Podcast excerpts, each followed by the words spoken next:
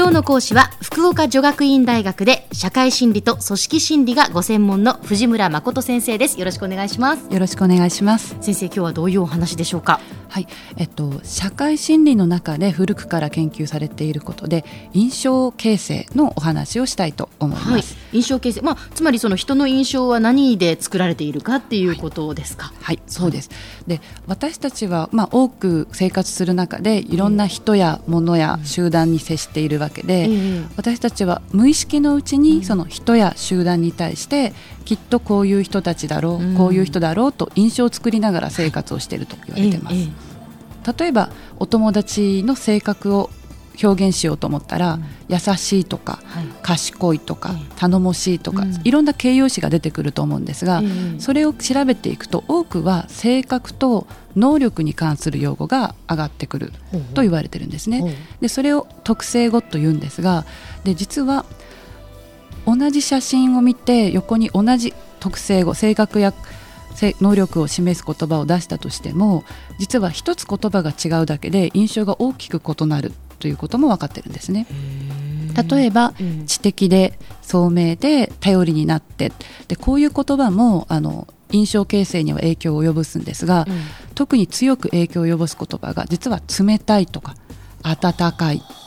で本当に2つのリストを準備して、えー、違いは1つだけなんですね、はい、冷たいと入っているか温かいと入っているかで、うん、その人物に対する好ましさが大きく変わるということが分かってます。なるほど。もう一つ面白いというのは、うん、で実は先ほどは温かいと冷たいの言葉が違いましたよね、はい、で今度は2つのリストを準備するんです。でそちらは全く同じ特性用語が入ってるんですが、うん、違いは出す順番なんですね。いわゆるポジティブな性格特性を表す言葉が先にあるか後にあるかで印象が違ってくる。どちらがいいと思います？どちらがいいんでしょう？えっとまあでも考えたら、うん、えー、ネガティブなワードから最終的にポジティブなワードが出てきた方があこの人は前向きな人なんだなとか、うん、捉えられるような気がします。うん。あじゃあ最初がネガティブな最初がネガティブな方がいい気がします。実験結果では逆です、え えそうなんですね、はい、最初にポジティブなワードが出てきた方が印象がいいんですね、はい、印象がいいんですね。で実際でも示してある言葉持ってる特性は一緒なのに、え、出す順番だけで印象が変わるっていう面白い。そうですか、はいわあ、本当になんか調査星ではないですけど、はい、そ の先にどっちが来るかでね結果結果っていうか、うん、まあ同じことなのに、違うことのように捉えてしまうっていう、はい、本当人間って面白いですね。はい、で実はこれがあの人は、うんあまり正確にものを見ていないんだっていうことがよくわかりますよね、はいはい、同じものでも見せ方だったり、表現の仕方の違いで全く違った印象が生まれるっていうことで、あのいろんな研究がなされていますね。でで人はでも印象をこれ無意識的に推測していきます。で私の名前とかですね、はい、藤村誠なので、えー、事前にこう名前だけ知っている人は、はい、多くの人はきっと男性だろうと確かにこう、はい、誠っていう名前を聞くと、はい、あ誠くんかなっていうのに、思います。会うとあ女性なんですねって言って、で多分その方たちはそんな意識して、この人がどんな人だろうと推測してたわけじゃないと思うんです、うんうん、ただ無意これがだから無意識とか自動的って言われてるんですが限られた情報の中からきっとこの人はこういう人だろうと常に推測していると言われてます。で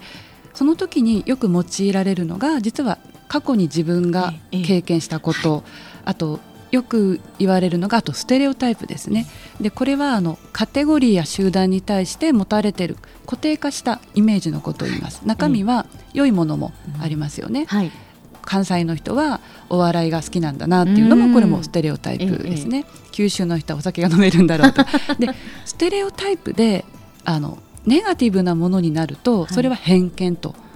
呼ばれるんですね。でここではちょっと偏見は置いておくとすると、まあ、各自皆さんそのステレオタイプや過去の知識からきっとこの人はこういう人だ、うん、年齢が高い。じゃあきっとこうなんじゃないか、うん、どこどこ出身こうなんじゃないか。と印象をどんどん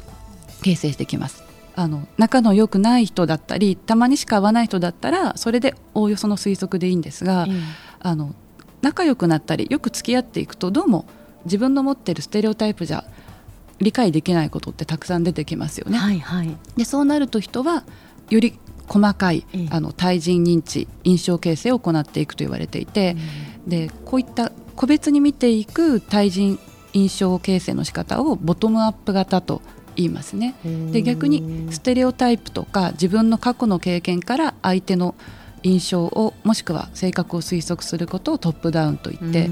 ただトップダウンはあの間違うことも多いです。さっきの私の名前のように、ただあのとても便利であの簡単なので私たちは無意識のうちに使ってますね。なるほどなるほど、はい、でもう一つ集団についての印象形成もお話をしたいんですが、はい、よく例を挙げるのはまず血液型で日本では割合で言うと、えー、A が4だとすれば O が3、はい、B が 2AB が1。4対3対2対1と言われて B 型 AB 型が少ないんですね。えー、で B 型 AB 型の印象を聞くとステレオタイプってあまり良いものが出てこないですよね。私なんか聞いてください。B 型ですけどそうなんです、ね、もう B 型だって言った途端、はい、あそうなんだみたいな。それどういう意味っていうねその自己中心的だと思われていたりだとかですね。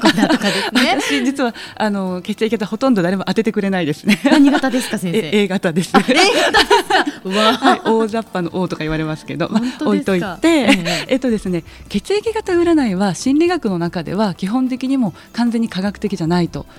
扱われます。はい、そうなんですね。で血液型を気にするのは日本と韓国ぐらいだと言われていて、もうかあの古典版にこう心理学では論破されるんですがでそれを示す事例の一つに実は誤った関連付けとか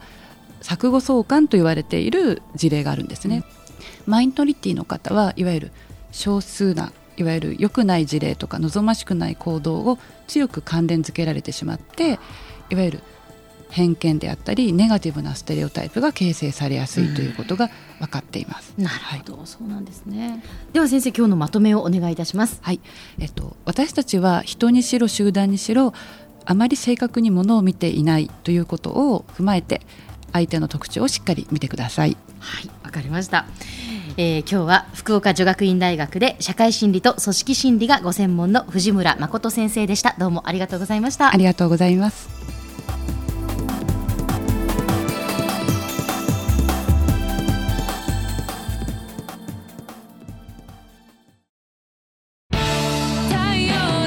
BBIQ は九州で生まれ九州の人たちに光を届けています九州のお客様が光り輝くように。それが QTnet の変わらない思いです。キラキラつながる「QTnet」